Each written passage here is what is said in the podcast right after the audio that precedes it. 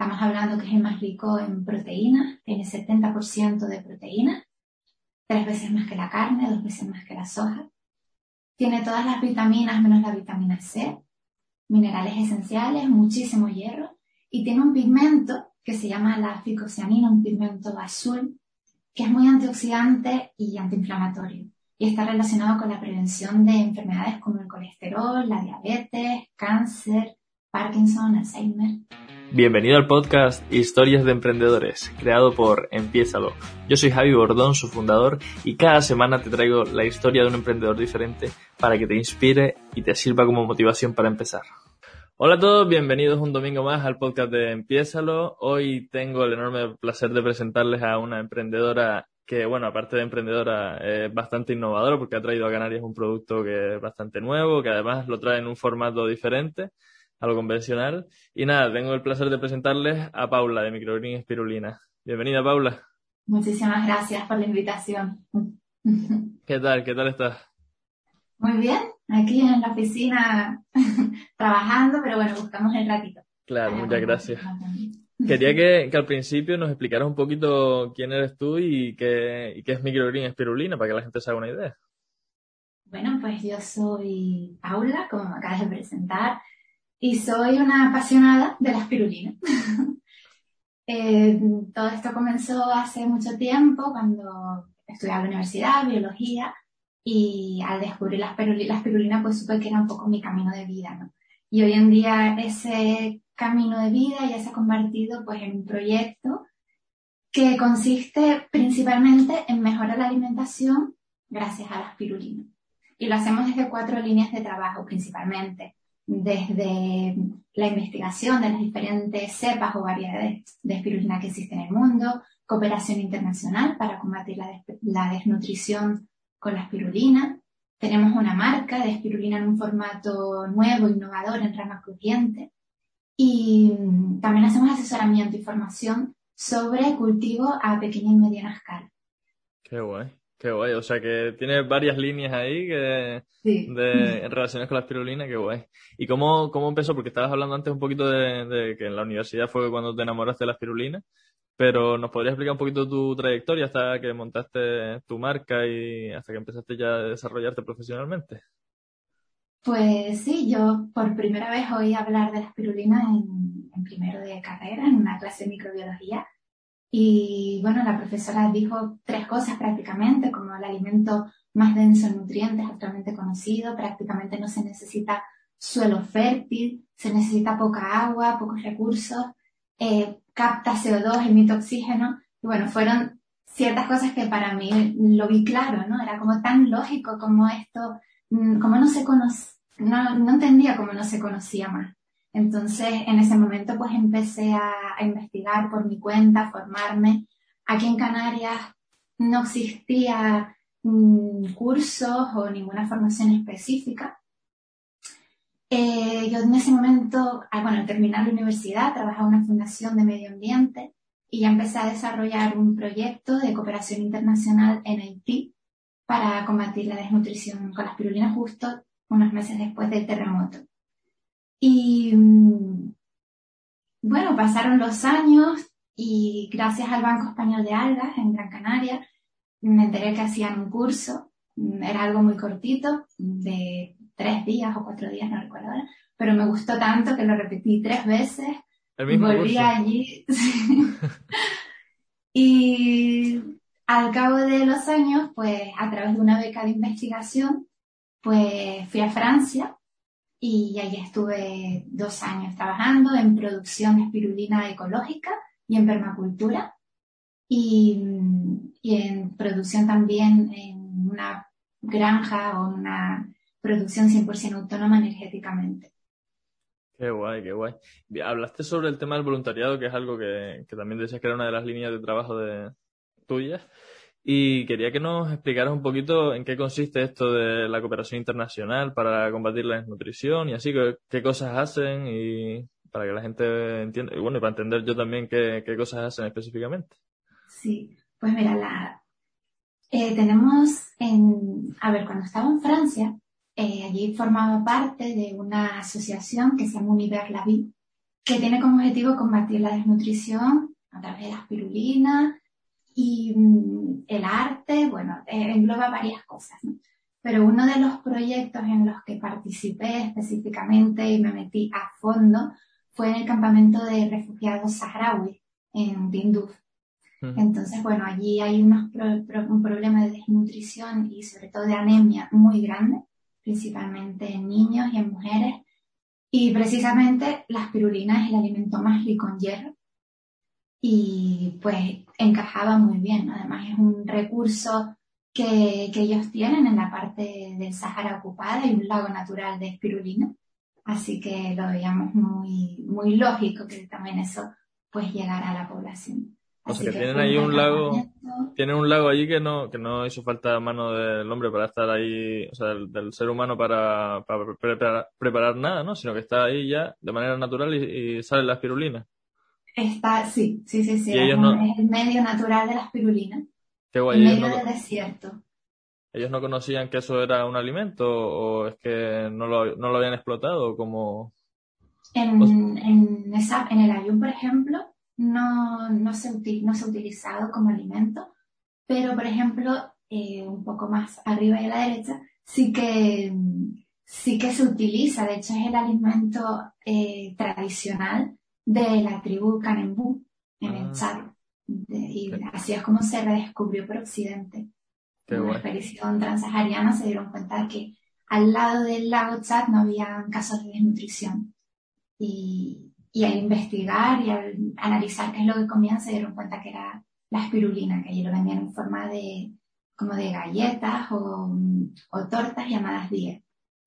Ok, y vas a hablar antes que te corté, lo siento, sobre qué era lo que hicieron ahí en el, en el Sáhara. Sí, ah, bueno, pues eh, principalmente eso, eh, reuniones con, con mujeres, con los dispensarios y después fuimos subiendo hasta llegar al ministro de, Sanidad, al ministerio, para presentarle lo que es la, espirulina y empezar pues con las primeras pruebas y los resultados la verdad que fueron buenísimos. Veíamos como la, la anemia pues disminuía muchísimo en mujeres. Qué guay. Yo me imagino que esto tú se lo recomendarás a todo el mundo, ¿no? El tema de hacer un voluntariado, de ir a, a ver a gente que está en situaciones más desfavorables a la nuestra y ayudarles, ¿no? Pero quería que nos explicaras a ver cómo, porque bueno, o sea, está la, la forma de colaborar clásica de darle dinero a una ONG o algo así, pero algo más así en terreno y tal, como hiciste tú, ¿cómo se podría organizar? Eh, es decir, yo voy allí y empiezo a hablar con gente, a ver si llego al, ministerio o cómo lo hago. No, en este caso, a ver, hay diferentes contextos de, de, cooperación o de ayuda. En este caso hay un trabajo previo de organización muy, muy grande, de contacto con personas eh, del propio ministerio, eh, porque es imposible ir allí para y aparecerte y bueno, voy a hacer una mano. Realmente tienes que ir, eh, necesitas llegar al, a Argelia y necesitas cuando vas a pasar la frontera que, que, que te acompañen, ¿no? Incluso fuimos acompañados con el ejército. Así que ahí en ese caso pues necesitas organización y un proyecto armado y respaldado.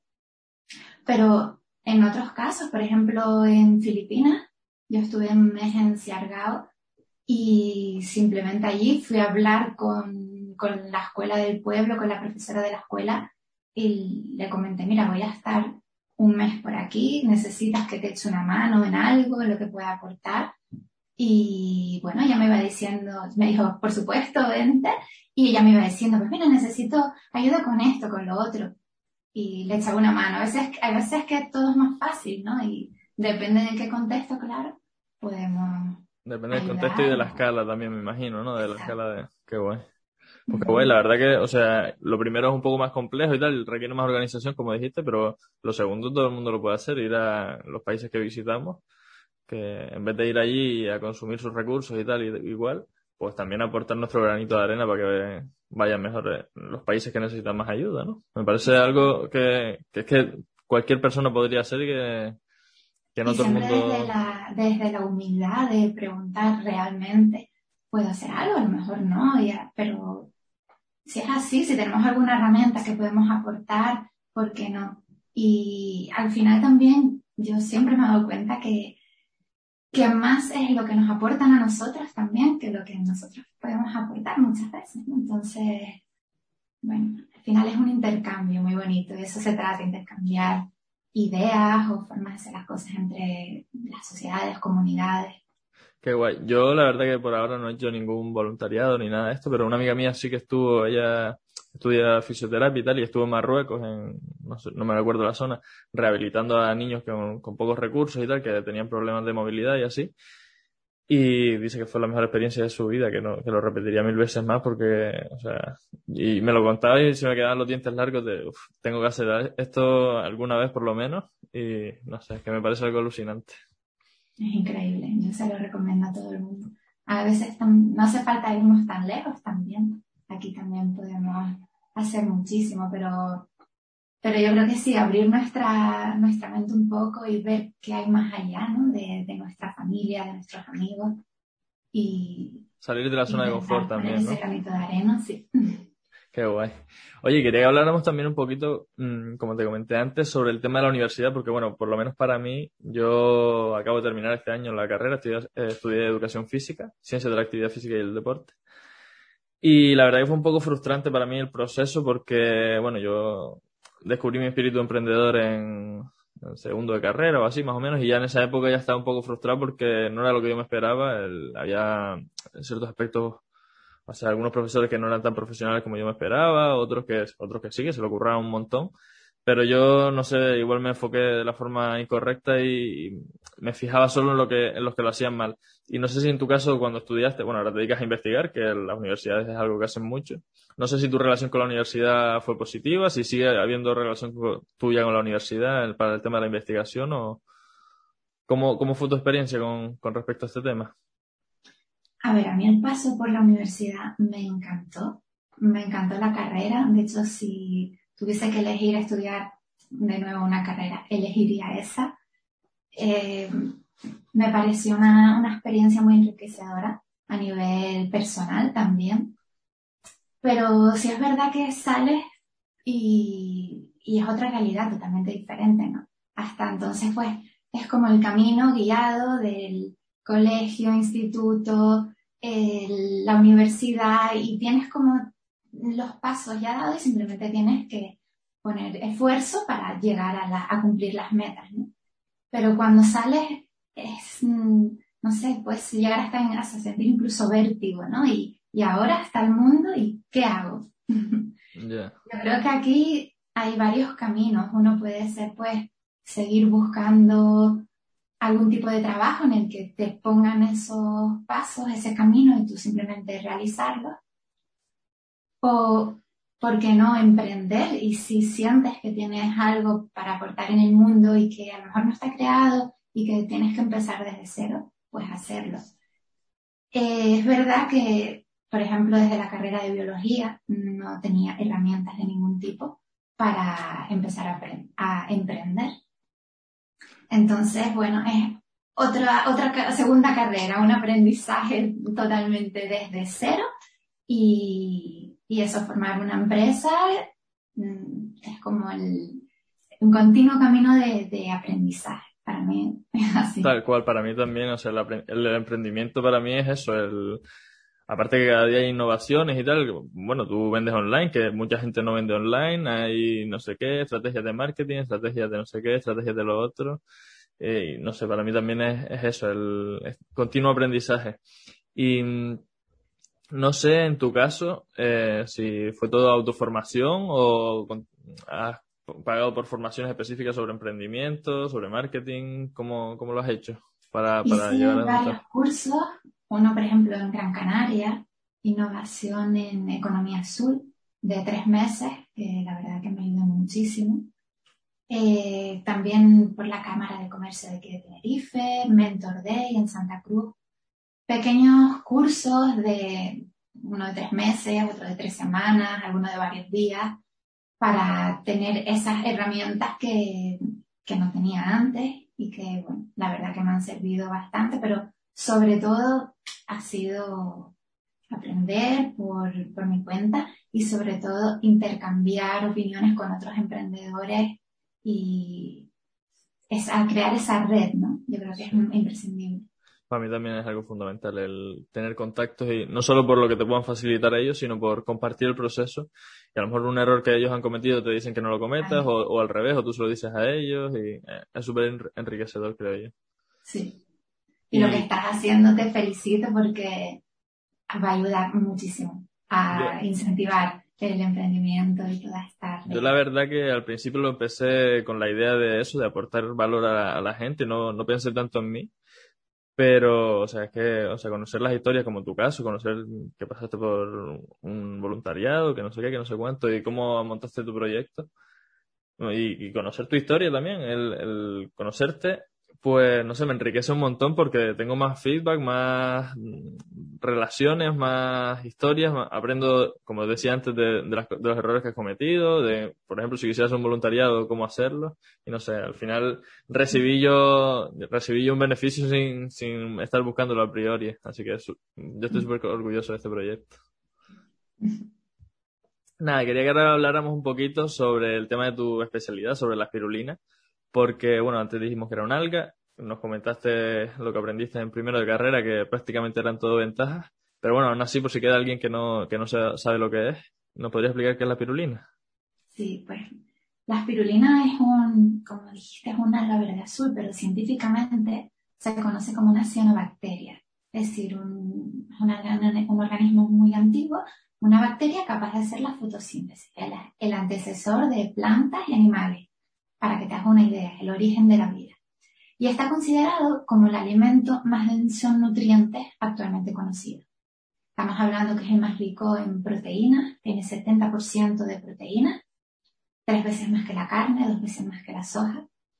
Tiene todas las vitaminas menos la vitamina C, minerales esenciales, muchísimo hierro y tiene un pigmento que se llama la ficocianina, un pigmento azul, que es muy antioxidante y antiinflamatorio y está relacionado con la prevención de enfermedades como el colesterol, la diabetes, cáncer, Parkinson, Alzheimer. Es muy, muy potente, ¿no? Este pigmento. ¿Y por qué crees tú que no, o sea, que tiene alguna, algún inconveniente? A lo mejor la producción es muy compleja o por qué crees que no se consume más este, este nutriente o este alimento? Eh, es un alimento, está claro, que sinceramente yo creo que no interesa que, se consuma. es, y esto, bueno, pues daría lugar a un debate súper extenso, ¿no? Pero mm, al final son alimentos que, que, bueno, a pesar de que son súper antiguos, estamos hablando que es el alimento, como decíamos antes, tradicional de las tribus Canembú, en el Chat o de los aztecas también en México, un poco se ha olvidado tanto su uso como sus propiedades terapéuticas y se han introducido en nuestra dieta otros alimentos totalmente ya lo más alejado a lo natural que podemos encontrar. Y yo creo que estamos ahora mismo en el momento de volver a retomar, de mirar atrás y, recuperar esos alimentos ancestrales que de hecho tienen muchísimos, muchísimos beneficios, no solo para nuestra salud, sino para el medio ambiente también. Ya, para mí el tema del, de la ecología es algo que me preocupa muchísimo y también, aunque mi madre tiene un, un negocio de, más tradicional que, que, produce queso y demás, tiene una granja con vacas y cabras y tal, también creo que, que hay que apostar por las, las ideas que, aunque como decías, son mucho más antiguas, que, que, ahora mismo están siendo novedad y que, porque es que realmente, o sea, yo no sé si hay alguna desventaja en el consumo de espirulina o simplemente por, porque no se conoce o culturalmente no, no está aceptado. Pero bueno, que sí, que yo creo que, que es que hay que darle más visibilidad a la espirulina. Y quería preguntarte también por la producción, que cómo, cómo se produce este alga, porque antes hablamos de, de un lago natural, pero si aquí en Canarias se podría producir o... Sí, mira, eh, en el medio natural eso está en lagos volcánicos o tropicales, en medio de conos volcánicos, en el cráter, por ejemplo, en Etiopía, se encuentra ahí. En el, en el Ayun, en medio del desierto, en lagos.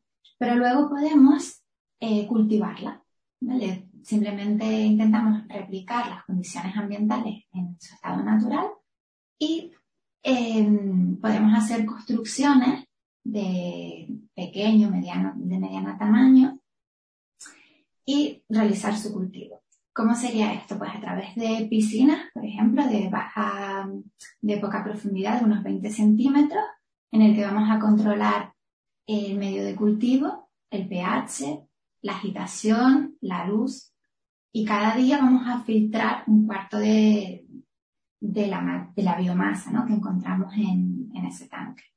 Esto luego lo vamos a, lo podemos consumir o fresco, que sería como una pasta, una masa verde, o secarla que va a aguantar hasta dos años. Y en este secado ya hay diferentes formas, ¿no? O tratamientos. A nivel industrial, para secarla rápido, lo que hacen es que se pulveriza en atomizadores a altísima temperatura. Y es lo que conocemos como la espirulina en polvo, en pastillas, que se vende en la mayoría de supermercados. De hecho, el 98% de la espirulina que encontramos en el mercado es espirulina industrial. También lo que podemos hacer es secarlo, deshidratarlo de una manera muy meticulosa, em, como si fuesen máquinas para hacer espaguetis.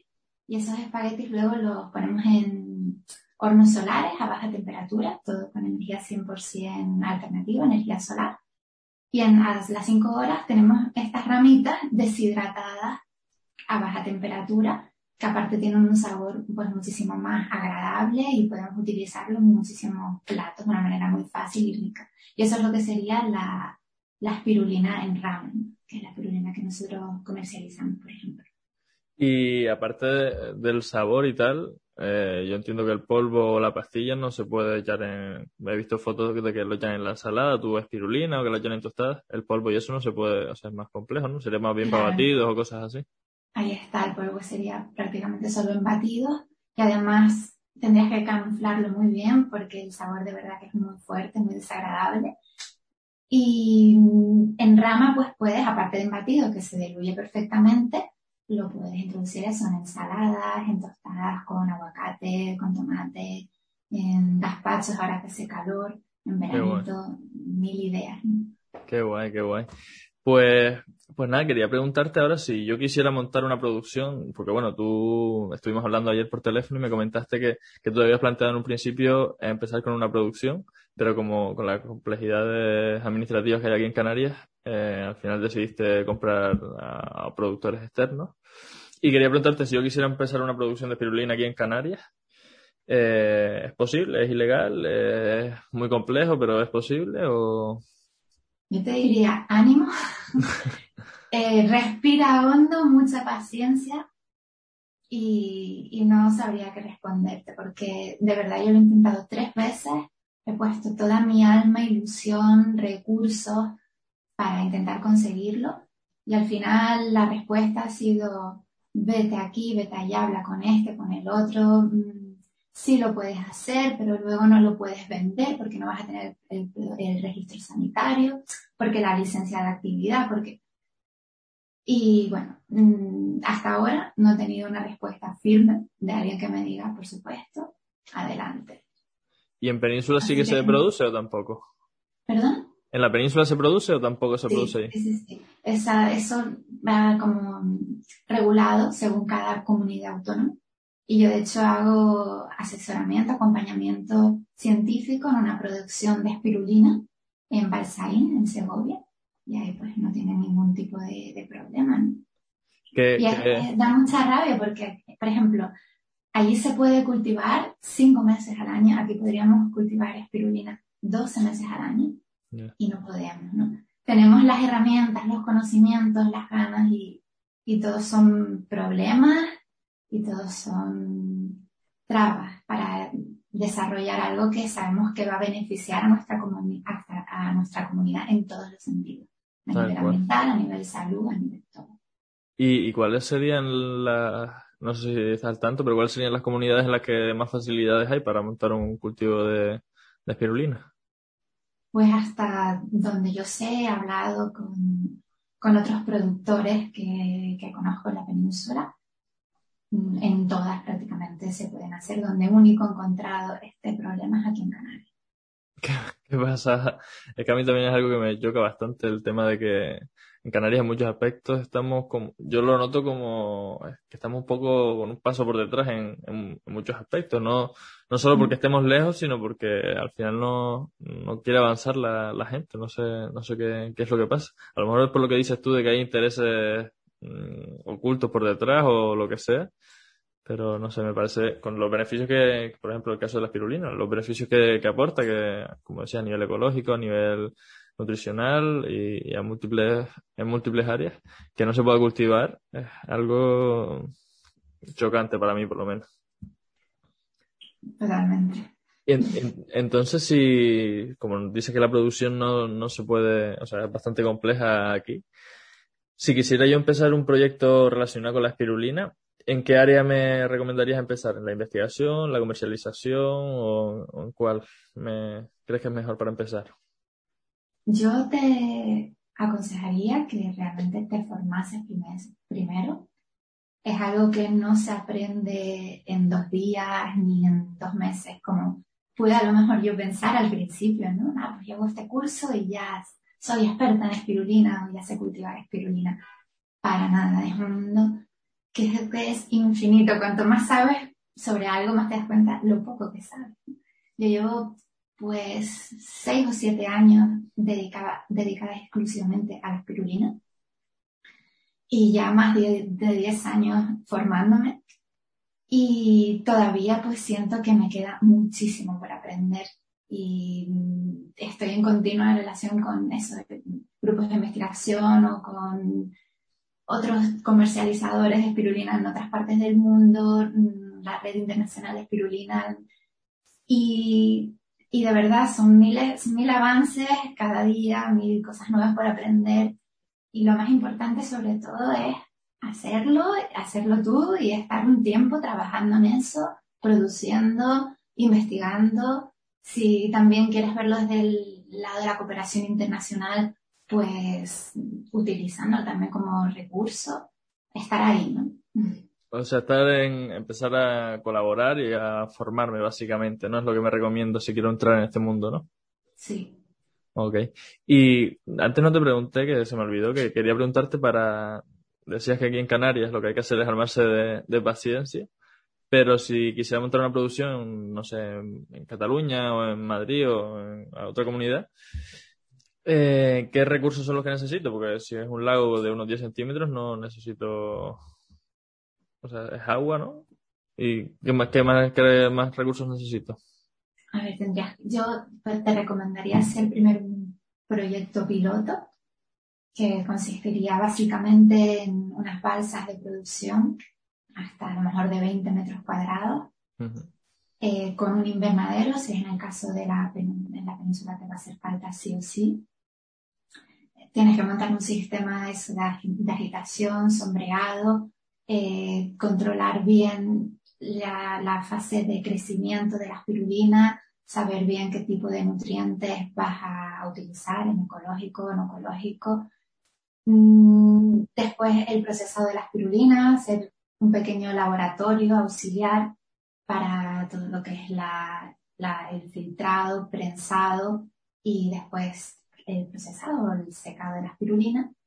Y cuando ya tengas todo eso, conozcas muy bien los datos sobre la productividad, ya vas a saber cuáles son los costes, puedes saber cuál es la productividad, por tanto los beneficios, y ahí ya poder mm, realmente decir, bueno, esto me, es viable para mí, sí o no, y, y un poquito a, ¿Y cuál puede ser la, ¿Cuál puede ser la inversión para ese pequeño, eso, no recuerdo cómo llamaste, esos pequeños embalses de, para, para estudiar si es viable? Para ese producto mínimo viable. Depende tanto de la tecnología que quieras, que quieras aplicar, del tiempo también que dispongas, porque al final lo puedes hacer prácticamente todo manualmente, pero eso va a ser una dedicación prácticamente 100% de tu tiempo que te va a impedir a lo mejor la comercialización del producto.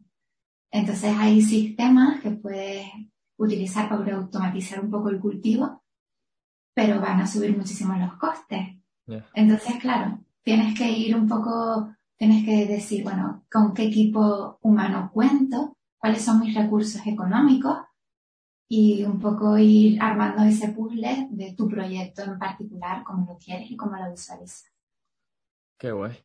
Pues, pues nada, ya estamos llegando al final del, de la entrevista, del podcast.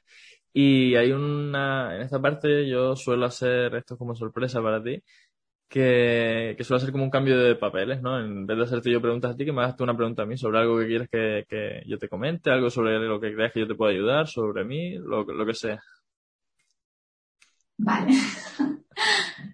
pues, a ver, ¿por qué esta, de dónde, de dónde nace ¿no? esta, esta idea? La idea, la idea del podcast, ¿te refieres? Sí. Pues mira, a ver, eh, la idea del podcast surge porque, bueno, yo, a mí me encanta la autoformación, yo estoy continuamente viendo contenido en YouTube, en distintas redes, estoy leyendo libros y así, sobre emprendimiento básicamente. Pero, y, quería pasar de, de, ser un mero consumidor a ser un productor de, de, contenido. Y entonces, pues yo al principio pensaba, decía, ¿quién soy yo para, para decir a nadie nada? Pues al final no, pensaba que no tenía ni idea de nada. Ahora me estoy dando cuenta de que sí, que hay cositas que sé que hay que no todo el mundo sabe. Pero yo pensaba esto. Y entonces dije, bueno, pues lo que voy a hacer es traer a gente que, que sí que sepa cosas, porque ya está emprendiendo, tiene sus proyectos en marcha, y que nos cuenten las cosas que saben. Y pues a partir de ahí surgió la idea, empecé a generar contenido y tal.